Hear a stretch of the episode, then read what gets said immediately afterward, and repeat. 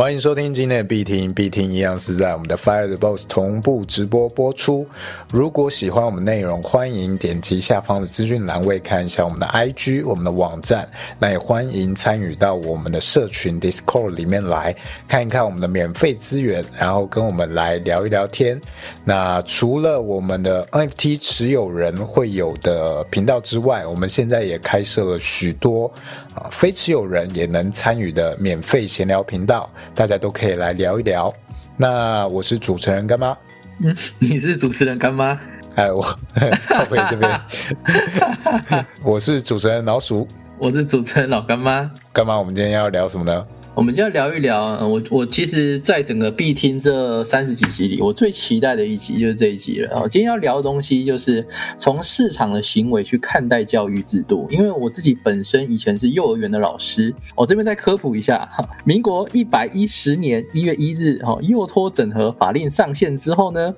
幼稚园整合之后，现在全面叫做幼儿园哦。哦，记得现在只有幼儿园，没有幼稚园哦。哦，因为之前是老师的身份啦，所以现在脱离了这个教职生涯，然后在这个币圈里服务大家，跟大家分享一些内容的时候，其实会很很兴奋，很期待说我们今天可以聊一聊关于学习这件事情啊因为今天要聊教育制度嘛，所以所以会从整个不管是币圈还是投资人的这一些市场行为去看待说，哎。我们台湾的教育制度到底怎么了？其实想要聊这主题的关系的原因，其实其中一个就是我发现，呃，有受过一些比较开放式 opening 的一些教育的人啊，他其实投资胜率比较高。这留着在今天的节目跟大家分享哦。其实呃，好了，我们今天要聊的第一个主题就是呃，在整个大环境下，我们的这整个大环境是怎么样去影响我们投资行为了？我这边就想先讲一下，我加入币圈之后，我很纳闷的一个一件事情哦，因为加入币圈之后是跟投资有关嘛，所以会加入一些不少的一些投资社群或群主赖群啊这种，你会发现奇怪，大多数的人都有一个习性哎，他仰赖一位老师告诉他，我现在应该做什么事情哦，我觉得这些是从教育制度延伸过来的一个投资行为啊，这这是第一个哦。呃，第二个行为就是我做错题了，好沮丧哦。那我不要看这一本书了，我换下一个题目来做好了。在投资上就会变成这个标的我亏钱了啊，好烂哦。嗯，我换下一个标的好了。好，这是我观察到的第二件事情。所以从这两件事情来看，你会发现其实教育潜移默化了我们的投资行为，而且非常严重的去影响了我们投资行为。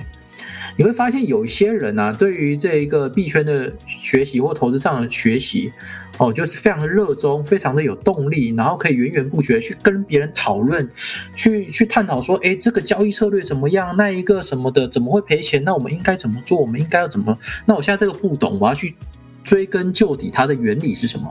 哦，然后我不要去仰赖老师，我要有自己的交易系统，我要打造自己能看得懂。这个赚的钱才是我安心的，这才是我用自己的知识跟力量赚来的钱哦。有些人是这个样子啊，那另外一种人就是，哎，你不要跟那老师啦，我最近跟那老师一直赔钱，他做的单都不会赚钱，我我被割了五十几盘，那老师超烂的，那个老师真的是明灯，好不好？我们换一个老师跟，这这就是这两种人哦造成的，所以我觉得这是教育制度带来的。为什么会这么说呢？因为我相信很多人不知道看书这件事是什么意思。我在我读研究所之前，我认为的看书就是背书，但是我自己没有意会到。哦，以前像读国中、高中、大学，哦，到大学了也是哦，也没有受到一个很好的开化教育，就是我需要去背这些专业知识的，像什么幼儿发展，或者是幼儿环境规划，或者类似这种很多的专业科目的知识。但是到后来研究所中，我发现。我误解了这件事情，原来看书并不是背书，而是去理解它的前因后果。这让我想到最近一个 YouTube 的一个频道在讲说，两个哦，台湾跟大陆的一个顶尖的学生在考今年的一个高中生大学的一个职考的物理化学吧，就是他们叫什么物重哦，然后就是考物理化学这个，然后他们都拿到九十四分跟九十五分，拿非常高。但他们在说他在写这一份。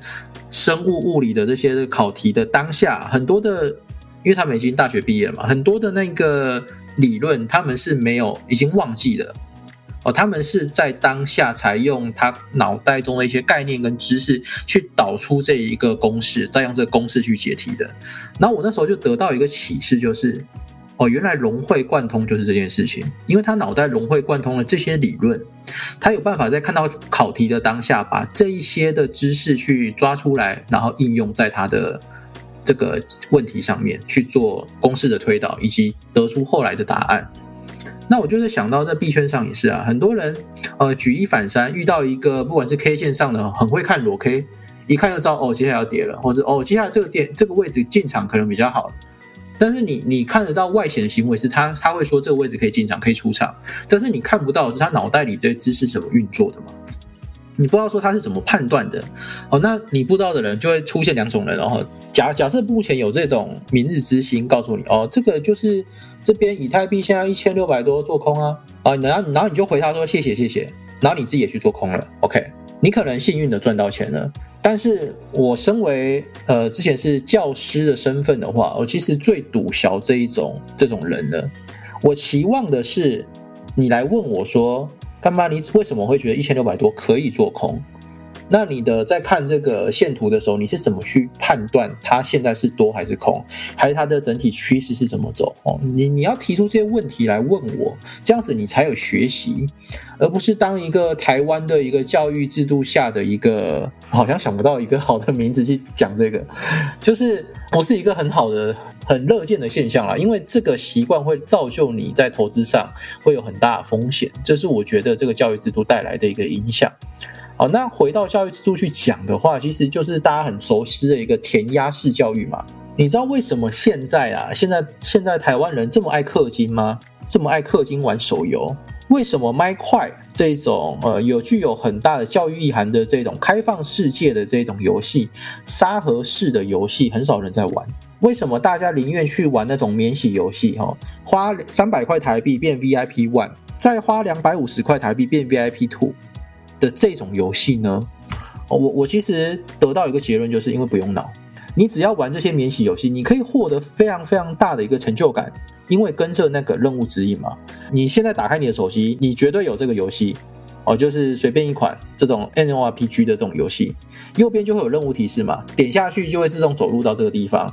走入到这个地方之后，他跟你讲完话哦，去这个地方打怪，打完怪再点一下，去这个地方领取奖励、穿装备、强化装备，对吧？我们都在玩这种游戏，呃，所以这个就是填鸭制度造就了我们一种思维，我们的一个呃逻辑思维已经被锁在这个舒适圈里。所以，当今天你加入 Fire Boss，当今天你跟我对话，我我要你一直去思考，一直提问题的时候，你或许会觉得压力很大，会觉得很累。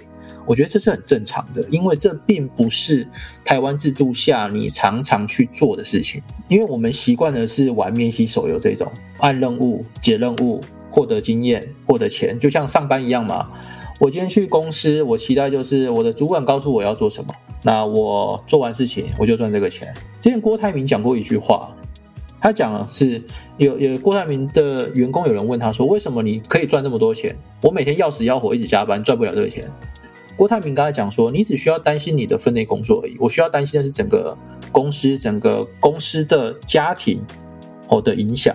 我们关心跟担心的地方是不同的，背后的压力跟远见跟思考思维这个也都是不同的。你只需要每天上司交付你做什么，你做完它，你就可以领钱了。你有我的压力大吗？你需要我花很多脑袋去呃去完成这些不是你在做的事情吗？哦，可能没办法嘛，因为你不是这样思维的人，所以很多人就会甘愿的，就是哦，一直在这种社会循环下去，在这种制度下去工作，然后也我知道了，大家也不想屈就，就是拿这一份薪水就这样嘛，所以才才去讲今天的这一个分享给大家，就是希望大家能够在这一个教育制度下去尝试看看，去听看看这些不同的思维模式，让自己去习惯这个不同舒适圈。这不同舒适圈就是一直逼自己去问自己问题，去验证事情的合理性、真实性，去做假设哦，鼓励你做像个一个研究员一样，呃，人家讲的话你要去半信半疑的去考证他的每一句话，在你生活上你要做很多的研究假设，去推论说，呃，是不是真的这样子走？你在这种思维情况下，你才会得到一个思维上的一个进步跟突破。这边讲的说你要去验证别人话，不是说你跟别人找麻烦哦，比不是哦。比方说你妈跟你说不要吃那个啦，吃这比较好哦。例如说不要吃炸的啦，吃热狗比较好。结果你跟你妈说，你这句话我觉得不是很客观。它不是事实，因为就什么卡路里来说，热狗跟炸物是差不多的。那热狗跟炸物一样都有什么反反饱和式脂肪哦，都有这些东西，所以它们一样不健康哦。你可以在脑袋跟在知识上去学这东西，但是你不要这样跟你妈妈去讲话，好不好？这些就是要去知道，要去对生活中产生一些好奇心啊，这是我觉得能跳脱这一个。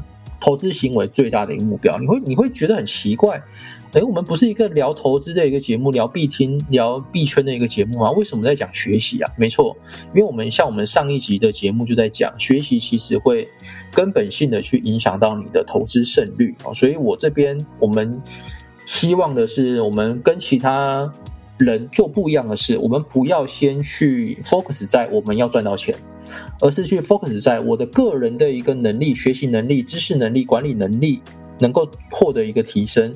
这些思维管理能力都提升之后，你才会有更好的一个资金运用能力、管理能力，还有你的投资能力才会提升。哦，这个是反过来的。所以其实我其实不太喜欢，就是有些有些人就是加入社群或者是在 IG 上密我。呃，干妈要买什么币？可以买吗？干妈为什么你会会做空？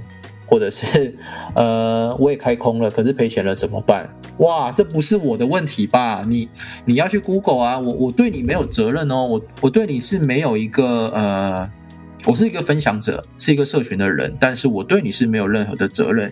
你的任何的行为，你必须要学习自己去负责，这也是教育上要教教导我们的事情吗？你总不可能说啊，你都二三十岁了，你投资要我负责，嗯，那你要不要我负责你的薪水，对吧？你投薪水是你的老板要负责给你，让你负责完成你的工作上的职务。那在投资上也是啊，我我愿意分享给你听，你听完之后你要去整理跟内化，这个是你自己的一个职责，你需要自己去整理、内化跟收集资料，然后去建立自己的一个交易策略，这样子我觉得才是一个合理的投资人会。会有长远胜率的一个秘诀啦，所以你别人问我说，呃，干妈投资秘诀是什么？提升你的机体，提升你的学习能力，这就是投资的秘诀。我觉得从我们传统的教育体系走到社会，我认为最大的一个差别，大家可能没有意识到的，或者是非常需要去适应的，就是我们不再有正确答案了这件事情。因为我们在学习的过程中，每一个东西都有答案，每一个东西都是考试上的一个题目。对，但是进到了社会，其实没有任何一件事情是有正确答案的。啊，无论是像我做设计，我设计的时候，学校老师会告诉你什么东西正确，什么东西不正确，然后什么样的东西他可能美感上他更喜欢你，然后就打高分。但是实际上，你进到了社会。这些东西的正确与否，其实是业主说了算。除非你今天有一个非常强力的说服技巧啊，你可以说服你的业主完全接受你的东西，那这个东西的正解就变成你的说服力 才是大于你的设计力，反而说服力变成了正解。所以其实并没有一个唯一正确的答案。大家不知道有没有想过，我们这些历史课本上。哦，每一个国家、每一个朝代，他都可以很清楚的跟你写说，他是几年到几年哦，哪一年他这个朝代开始，哪一年结束，哪一年灭亡，每一个国家、每一个朝代，他都可以非常清楚的这样子写出来。但你有没有想过，到底怎么样去定义一个朝代或一个国家的结束？因为往往这个国家或这个朝代，它不会。一瞬间就宣布说好，我今年灭亡了。他往往他还会有他的一个流亡政府嘛，或者是还会在更小的势力，他继续去维持，这个是一定可能会发生的嘛。那到底怎么样去定义它的结束呢？大家不知道有没有去深思过这件事情？我直接以现实举例，中华民国是哪一年结束的？如果在对岸的话，它可能已经是一个过去的朝代了，它已经是一个灭亡的朝代了。所以最后国际间的角力竞争，哪一边胜了，就哪一边决定书写这个历史，哪一边的历史是正确的。所以你在背这些年份，都只是变成要去写考卷上的答案，但是你有没有去思考过？诶，它背后到底是怎么样定义这些？它是怎么样去得出一个正解的？其实可能没有一个真正的正解啊！你有没有去思考过这些东西？那这些东西都是往往我们进入社会之后非常需要去思考的，在这个黑与白之间的灰色地带。哦，那投资也是一样，像是这个教育体系的学习，最早如果我的认知没有错的话，它是教育工人，让工人能够快速的投入就业市场工作，对就业市场，所以它是一个 SOP 化，为了去教育你一个大机器运作里面的齿轮，所以我们的体系是为了把你丢到工作环境，丢到社会上，变成一个可以。协助社会运转的齿轮，你如果依照这个齿轮的心态进入投资市场的话，哎，你就变成了维持这个呃市场运转燃烧的那个小齿轮，你是燃料啊。那你你如果是呃不断的去跟单，你还在找这个正解，你没有去意识到你需要建立自己的逻辑架构的话，哎，那你就成为别人的燃料。别人向前推动的这个齿轮，你一下噗就燃烧不见了，你就消失了。所以我觉得这一块是大家需要去考虑的一下啊，这个是我认为最大的一个差异。对，然后讲到这个刚才讲的教育模式嘛，把大家变成一个社会上需要的人。其实啊，我们就以两个教育模式去看待台湾好了。台湾主要的教育模式有两块，一个是填鸭式的教育。就像我们国小要被九九乘法表啊，算数学要这种那个叫什么名词？就是我们要依照那一个直式、横式去算，要算出这一个东西的那一个哦。反正就是我们在一个填鸭式的环境长大哦，大家都会经历到一个人生哦，对，建构式数学哦，大家都会经历到一个人生上的一个困境。我最近其实我我家的小朋友啊，就是我的自己的表兄弟妹啊，有发生了一些问题啊，他不知道自己未来要做什么，上了大学之后很迷茫，因为以前可能家里都准备好好的哦，然后到了大学他也不知道自己要做什么，现在学的东西也不知道自己喜不喜欢，出了社会也不知道自己到底要做什么，一片茫然。为什么？因为我们把他丢到了一个把翅膀折掉的地方。你从小就不给他长翅膀，结果你现在要他在大学这四年间把翅膀长出来，这其实是非常残忍的一件事情。所以，我在我前几年还有在教育现场的时候，有一位老师，其实我印象很深刻。他是在呃国中当老师，他在推的东西就叫做翻转教育啊。他的课有分享给大家，其他的老师去听他是怎么上课的。他其他上课的方式就是。他把学生啊分成异质性分组哦，同一组的人里面有成绩好的，也有成绩比较不好的哦，这就是我们所说的扶弱济贫嘛。教育的一个其中一个目的叫扶弱济贫，我们要扶植弱的哦，去去强化这些很强的人哦。那要怎么做到呢？他把这一些人放在同一个 group 里面之后，好，那我们有一个竞赛得分的。或者是一个小组的发表。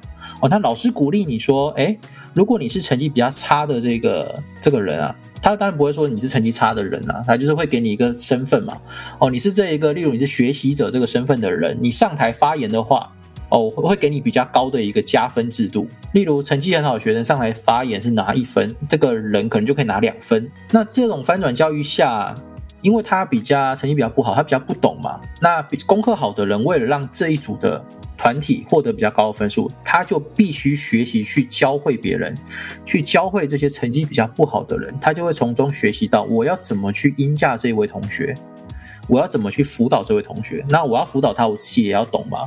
那这样子强的学生，他就可以学到更深的原理，因为他必须要融会贯通。他教了人，他必须自己要融会贯通，才有办法教人。好，那他在这种情况下教了人，OK。这个成绩不好的同学，他也上台了，发言了，慢慢的建立他的自信心，慢慢的翻转了他对于学习的抗拒性。他成绩也逐渐有了突破哦，这样才有办法去翻转我们的教育，翻转我们的世代。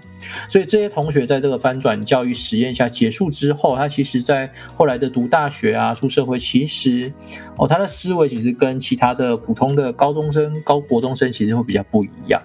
那我我我看待这件事情，其实我想讲就是，呃，其实幼儿园教育就是在做这件事情哈。我们辛辛苦苦嚷嚷了很多的国家的一个计划，就要去做反转教育。但是你知道吗？其实这一种翻转教育在幼儿园就是这么在做了。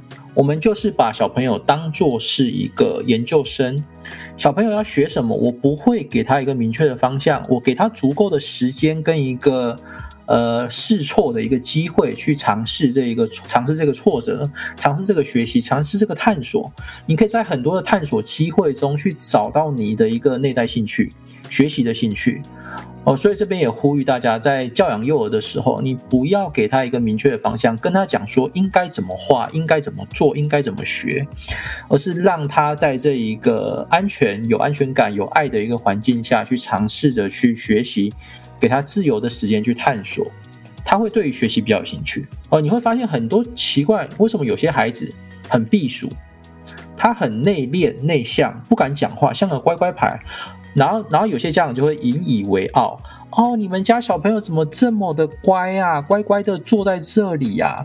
我每次只要看到亲戚有这种小朋友，我都想说，完蛋了，坏掉了，代表他爸妈对他教育制度就是没有翻转教育，因为他可能小朋友的外显行为是很很。跟他个性是勾搭在一起的。他今天去别人家不敢这样子讲话，或到处乱跑，或者是去探索，或是问这是什么啊，那个是什么啊？他没有这种探索的心。你觉得他以后成绩会好？你觉得他以后学习会快乐？你觉得他以后会知道自己要做什么？以后他甚至出了社会，他存了一百万、两百万去学习投资，他不会成为韭菜吗？会，他会成为韭菜，因为他从他的童年开始就没有这种环境，没有人带着他，让他自己去探索。我们在教育上有一个名词叫做“橡皮擦父母”，写错就擦掉重来，做的不好就骂了再重来。孩子玩具不收，先骂再说。我想讲的是，呃，在教育制度下，呃，最终都会影响我们人格嘛。那人格就会影响你出社会或是你的投资行为，这整个都是有因果连贯关系的。所以你在小时候如果呃，没有足够的安全感，比较内向，那你不敢去问话，或者是你在社会上是属于一个比较乖乖牌的一个形象的话，其实他会奠定你的一生。我只能这么说，他会奠定你的一生长什么样子哦，这个是很可怕的。所以为什么今天想跟大家聊这件事情？如果你你愿意给自己更多的时间，尝试去突破这一个比较真的是很辛苦的一个舒适圈啦，我必须这么说，就是学习这件事情，我是觉得。觉醒了就是觉醒了，他回不去之前的状态。当你能某天意会到学习是一件快乐的事情，那你就会发现说，你越来越向往跟渴望去学习。我讲讲干妈自己好了，我每天起床到晚上的例行工作，其实我只要有时间，我的手机是不会离身，不会离开我的视线，我基本上都在查资料。不论是投资的，不论是社群经营的那种自媒体经营，还是说我有兴趣的领域，甚至是像老高在讲一些世界的所见所闻啊，这些东西其实，嗯。我只要有时间有空，我手机就是在查资料，永远就是在查资料。我只要一停下来，我只要一停下来学习，我会很痛苦。所以有时候别人问我说：“你干嘛？你怎么那么多学习的欲望跟动机？”我我其实还蛮想问，你怎么会容忍自己脑袋停下来？我我不知道怎么理解这件事啊。但是就是因为在学习过程中会让我快乐，所以我停不下来。这可能是我们能去理解说，为什么跑步的人那么爱跑步？他只要一天没跑步，他就浑身不舒服的感觉吧。我只要一天停下来去查资料、去探索新知，我就会觉得我整个人很不舒服。大概是这样子。老鼠，你呢？你自己对于学习有什么看法？我自己是觉得兴趣很重要，但有时候不一定是因为有兴趣了。我知道我对这个东西有兴趣，我才去学这个东西。有时候就是乱摸，呃，也许是朋友在做，我顺便顺便跟他一起玩玩看，或者是像我自己的经验，开始意识到学东西这件事情有趣，是我参加国中的文艺奖。呃，我们的学校国中、高中都很喜欢办一些各种的文艺奖，呃，有很多的项目，甚至还有篆刻，去刻那个印章，它也是一个项目。我看到人家去比那个篆刻，还有比摄影，觉得哎，好像蛮好赚的，因为那个奖金第一名也有一两千块，以学生来说算是蛮多的。我就觉得哎，这个作品好像我也做得到。然后我那时候就国中不知道国二还国三，我就挑了一两个去做，好像就是篆刻跟摄影这两个项目，然后就有得名，我就有尝到甜头，我就觉得哎好像蛮爽的。然后这个东西也回馈到做这个摄影本身这件事情，我就开始觉得钱给了我这个奖金，给了我一点动力，然后我再回归到我继续去做这件事情。然后发觉到说，这件事情本身好像也蛮有趣的，哦，它就两个东西相辅相成，一个是这个技能的学习跟沉沉浸，然后一个是有外部的奖励机制，这个奖金让我更有动力持续去探索这一块。然后到了高中，我就变成我有一年就是看到文艺奖项目，好像有七项还是九项，还有什么散文、新诗、小说啊，我那时候就想说。既然这么好赚，竞争这么少，那我就每一项我都参加，所以我每一项都试着去挑战，我要霸榜，我要这个榜上面每一个都有我的名字。好，那时候就是有这样一个野心，也算是一个给自己一个挑战的目标。然后我就这样子去做，然后后来也确实有达成这件事情。然后我记得那一次我就领了一万多块，哦，以学生来说真的是蛮多的，也间接。促使了我往设计的领域发展哦，他给了我这样一个兴趣，我就觉得做这些东西，这种可能创意类的东西，我认为给我非常多的能量，给我非常多的回馈，我就继续往这条路去走。那即使到了现在，出了社会，这样的一个心态。也常常会影响到我哦，我会有时候觉得这个东西值得去尝试摸索看看，我就先投入进去。有时候则是先有了兴趣，然后我去培养、去学习。很多时候就这样相辅相成，一个技能就这样子逐渐融入到我们的生活里面。然后这个技能它所看到的东西，也回馈到我们的生活观、我们的价值观，拓展了一点我们的世界。于是我们的世界就可以这样，随着每一个技能、每一个知识的学习，我们世界就越来越大、越来越宽广。我能看到的东西，或我能用用来看待世界的观点角度，有了更多的变化。这是我主要的感受。哎，说到这个，我刚刚突然有一个想法跑出来，跟今天主题无关了，但是想要稍微聊一下。我们如果现实生活中见面，我们好像不能聊这个话题，好像会没完没了，一直聊下去。我就说，哎，那不然现在先帮你开个直播哦，那我就我就先回家。哎，回家是不是？有有时候就是呃，对于很有热忱的事情，你会。就是滔滔不绝如江水这样，就是一直讲下去啦。这就是我们可能日本讲的御宅嘛，你就是对一件事情狂热，狂热。如果是如果你是动漫的御宅。对，就可能变成台湾的宅，你就是，哎，人家会一讲到动漫，你就滔滔不绝哦，我推荐这个神作，这个神番啊，噼里啪啦讲一堆，人家就觉得，哎，你怎么讲那么多？有时候会这样。讲到这种御宅神番，我就想到最近社群，我鞭策了大家一下，我想问一下有没有人方便去那一个重拾学习热情吧？那一帮我截图一下我讲的那一段话，这边想要分享给。我有，还有在我们听众，我们 p a r k e s 的听众，忙截个图，我来把它念出来。因为，因为其实学习这件事情，我得到很多的快乐跟成就感，还有实际上的金钱回报，所以我希望大家可以朝这个目标去努力。所以最近就鞭策了一下大家，那很有趣啊，就是应该不会看到说项目负责人在 NFT 项目负责人在这个地方去。嘴大家吧，都抱歉，我就是喜欢嘴大家。对，然后我先来念一下这个给大家听，好不好？花一点点必听的时间哦，也是送给我们必听的一个听众。嘿，还记得 Fire Boss 的宗旨吗？不知道从何开始，我们似乎逐渐背驰了这一个灌溉认知的潜能，拓展潜能的花田了。作为大家长，说实话，我蛮不乐见大家近期对社群的态度。请容我用这篇内心话来试图重唤你心中的火光。三四个月前的我们，忙起来开发脚本、讨论脚本、优化脚本、生成策略。因此，大多数有在讨论的火友，对于网格脚本的运作逻辑和特性掌握度非常的高。直至今日，这股自发学习的动力似乎停了下来，而且力量越来越薄弱。这次的指标开发约有一百三十个人使用。没有一个人对于指标的执行逻辑好奇，甚至 K 棒上变色的原理、多空讯号出现的依据都没有人问我呢。难道你只在乎讯号吗？表单中有设计留言给大家留言，有些人感谢我，有些人感谢指标，有些人觉得社群太划算了。但我想说的是，为什么我看不到任何一个人说我也想学会写指标呢？你们千万别忘了，这个指标是一位前幼儿园老师开发测试出来的，连幼儿园老师都做得到，你为何做不到呢？亦或是你根本就没有想要做到，你只在乎讯号的准确性？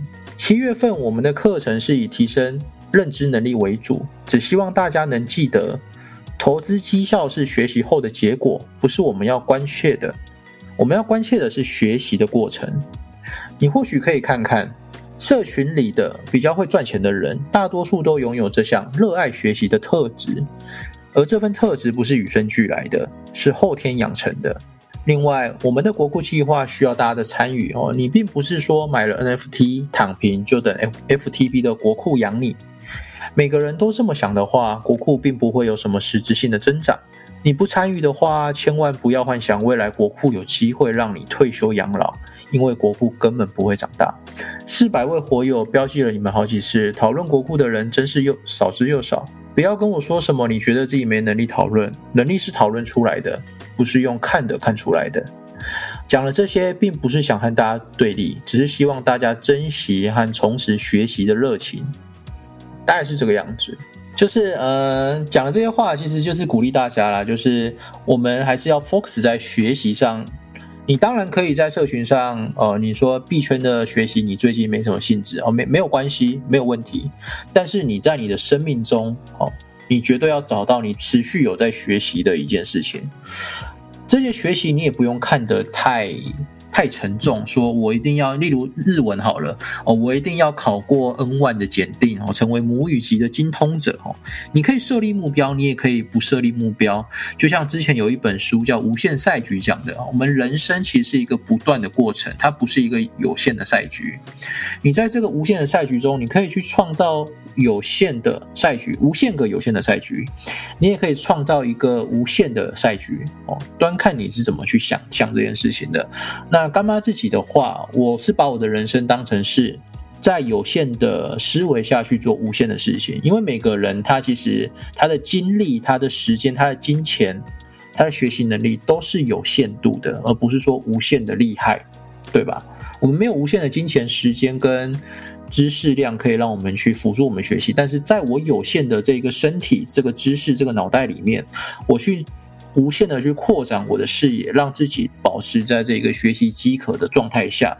那这样子就是我我为我自己这个人生给的一个功课了。那希望大家也能在这个不管在币圈也好，或者是在你的人生也好。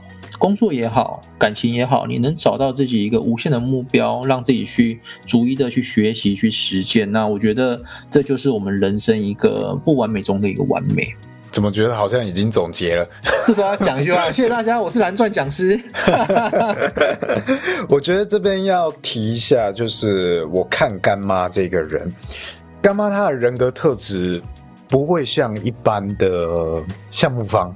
或者是币圈你看到的老师创办人，如果你问的问题看起来太太像是那种跟单仔 哦，看起来你就是准备要亏钱的那种心态，他会苦口婆心的，无论是劝你或者是骂你都有可能。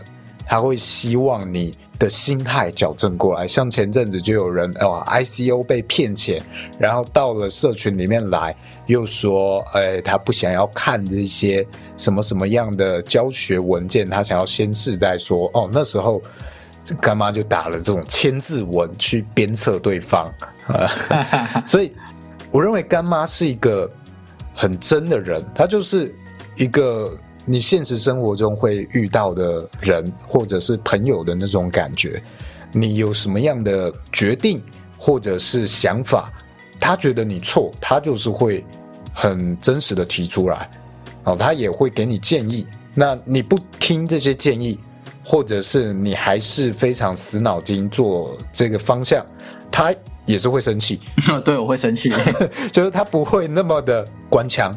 那像我的话，我就比较官腔，我比较像是在工作经营一个社群，无论是公关呐、公关的危机或者品牌行销，所以我比较像是一个白脸。那干妈就是很愿意扮黑脸的那个人。那当然，像干妈，你看她这么一个真人感的人，你的大家的私讯、IG 都是很直接可以跟她沟通，那也很常会吸收到非常多的负能量，所以她不是完人。他也常常会在社群里面暴走，就像是我们任何人一样，所以这部分大家觉得不妥，也可以像干妈的发泄一样，也是讲出来没问题，这个都很直接。我们并不是一个那么那么官腔。你看到像其他社群，好像在待各位如嘉宾一样，待各位如 VIP 一样，买了 NFT 就是我们的这个座上嘉宾，要好好服务。谁理你呀？以客为尊啊，没有这样，我们就是都是真实存在的人。对，我们都是也有这些负面情绪需要去发挥，那不是代表，哎，我们今天如果失控了，这是一件正确的事情，我们也有可能犯错啊。也期待大家的纠正，我相信我们也经得起检视，在这不断的协调沟通过程中，我们都会试着找到更好的方法。我们也在这过程中不断去学习。对，那如果过程中有任何啊我们做的不好的地方，哦，那也请各位多多见谅。我们一定有很多需要改进的地方。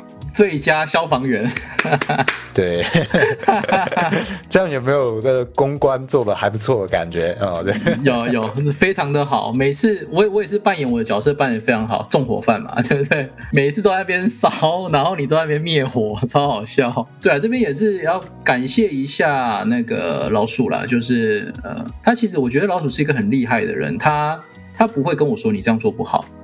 他会说：“我觉得有比较好的处理方式哦，所以这这就是怎么讲？你看到的时候比较没那么气吗？我如果是女生，我会觉得这个人就是渣男呐，这就是渣男，真人感比较少一点。然后会觉得他给你的建议或者是都是很温和、很温暖，然后会轻轻抚摸你的皮肤的那一种建议，而不是像我一拳到肉打你肚子的那种建议。但是就是。”呃，我觉得这其实也不能说是说话的艺术。当然，你要我关枪，我也是关得出来的。因为呃，之前也做科技部的计划，做了两三年，所以其实面对很多教授跟一些评委，所以这个也是做得出来的。但是自从我我退休之后开始，我觉得我自己要做一个很真的人，哦，不管是待人处事，还是对于我自己的事情。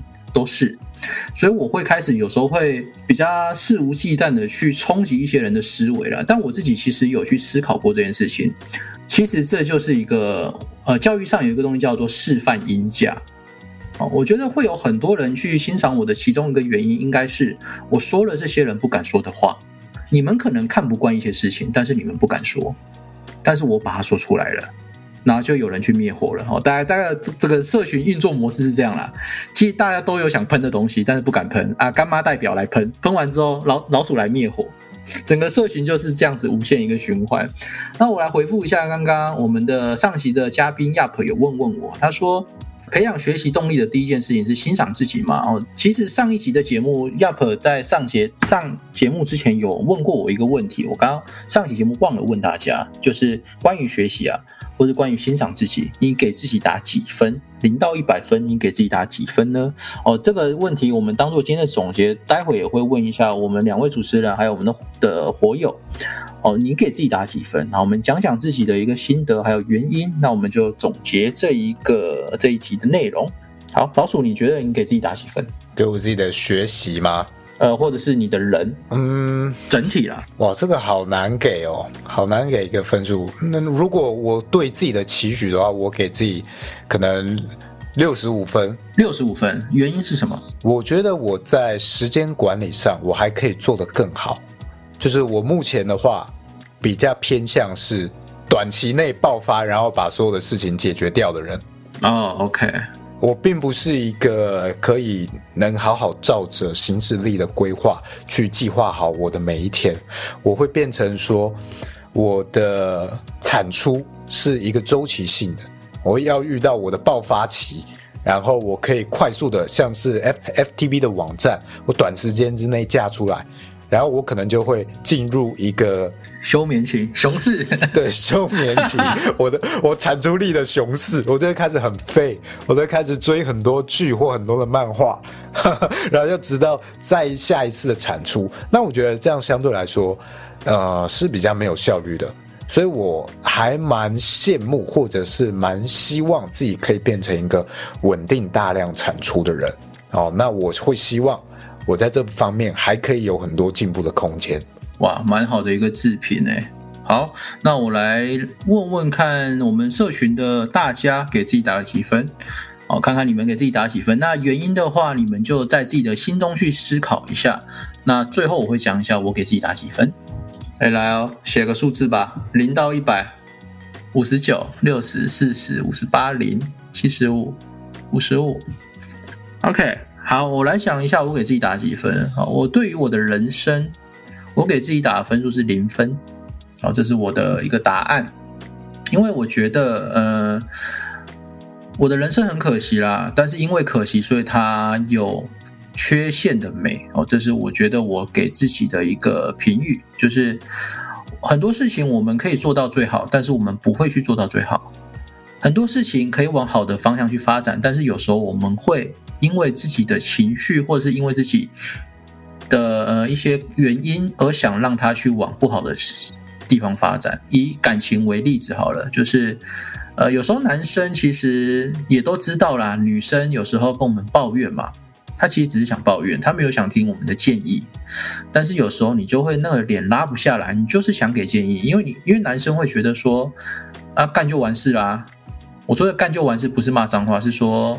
去做就完事了哈，就是你与其花时间在那边抱怨，你不如就是把这个建议或是这一个事情解决掉，你就不会有这个困扰啦。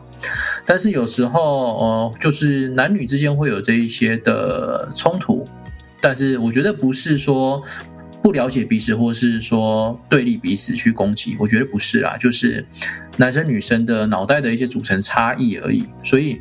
像这种事情，其实我们也知道男女的脑袋构造不同。那那我们是不是就照着另外一半想要听的去讲就好了呢？但是又像刚刚老鼠讲的，我是一个很真的人，我觉得这就是对你的好啊。我觉得呃，这个情况下就是去享受这一份啊，所以我不会想要官腔的跟你说啊，没事啦，抱抱，哄哄你这样子。我我不是这种人，所以有时候也是呃。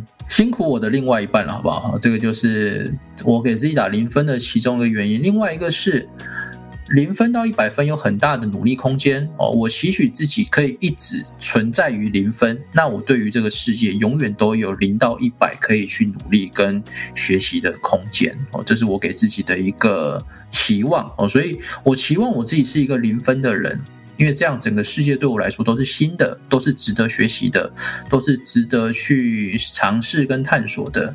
那在人生中，其实也是，就是嗯，因为之前在后山工作的关系啦，所以有时候看山看海，或者是看一些老人家这样子一路啊，你会开始去思考你的人生的一些。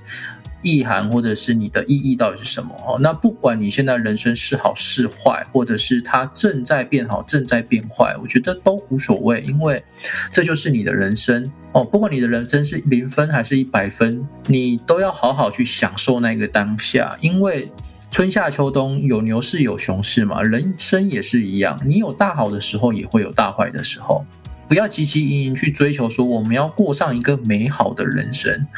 干妈汲汲营营的去追求的是，不管人生是好是坏，它酸甜苦辣哦，我都应该去享受它啊。例如我最近可能怎么样了哦，我我痛哭流涕，我享受这一份痛哭流涕，我享受这一份难过，我享受这一份孤独，我享受这一份所有的负面情绪，因为它是我的人生。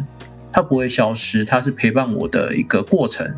那我最近哦，可能怎样很开心啊，工作升迁赚了大钱或怎么样，亲戚好朋好朋友来找我啊，这些我很开心哦，我也要享受它，因为这就是我活在当下的一个证据哦，好像变成人生蓝钻讲师了，都在干嘛？那补充一下前面讲的，包括我们的干妈这个人啊，或者我们的社群啊，我们的项目方。就是当然，我们有很多不完美的一地方，那我们有很多需要去改进的地方，也是希望大家可以去跟我们多交流，不要去害怕，觉得我们是具有一个权威性的项目方而不敢去吭声。是，如果我们今天是表现我们自己的思维什么的，那当然。呃，或者是个人的抒发没有影响到人，那当然那个没有什么，可能没有什么对错。但如果你觉得，哎，这个东西影响到你了，那可能确实有我们需要改进的地方，那要跟我们讲。这个是我认为可以沟通的。那大家社群里面的人也不要看到说，哎，今天是因为是干妈讲的话，或者是老鼠讲的话，觉得他就是可能是对的那一方。这个是不利于我们社群发展的，那也不是一个利于一个道去成长的一部分。在这个道里面，我们每一个人的分量其实都是未来都是一样的。是是，因为我们是去中心化的组织啦，所以我们没有一个老板或是一个上司那种感觉啊。所以我如果呃我讲的话，你觉得哪些？不好哪些好，你都可以讲出来，好不好？任何人的都一样，所以在这个这个地方，它也是一个虚拟的嘛，因为大家都是用虚拟身份哦，所以在虚拟的身份上也不用那么的拘束哦，想讲什么就是就讲什么，不要因为我是干妈，也不要因为他是老鼠，或是谁因为是谁而去放大了这一个心理学上会有的一种洞穴偶像那种偶像崇拜的思维，就是把我们当成普通的人、一般的人，你旁边的。隔壁邻居，好不好？就把我们当做你隔壁邻居，跟我们相处就可以了。当然，这件事情还有蛮长一段路要走的吧，就持续调整吧，滚动式的调整。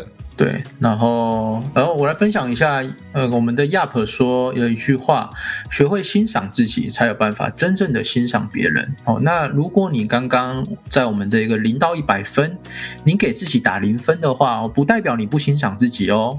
哦，你一定有值得自己欣赏的一个长处的哦，就算它是缺陷哦，它也是一个值得欣赏的地方，因为你就是你哦。有一本书，有一本绘本，呃，它是幼儿的绘本，但是我觉得很适合大人去看了，就是这本书叫做《我爱你，因为你就是你》啊。我把那个截图给大家，这个在博客来上可以买得到。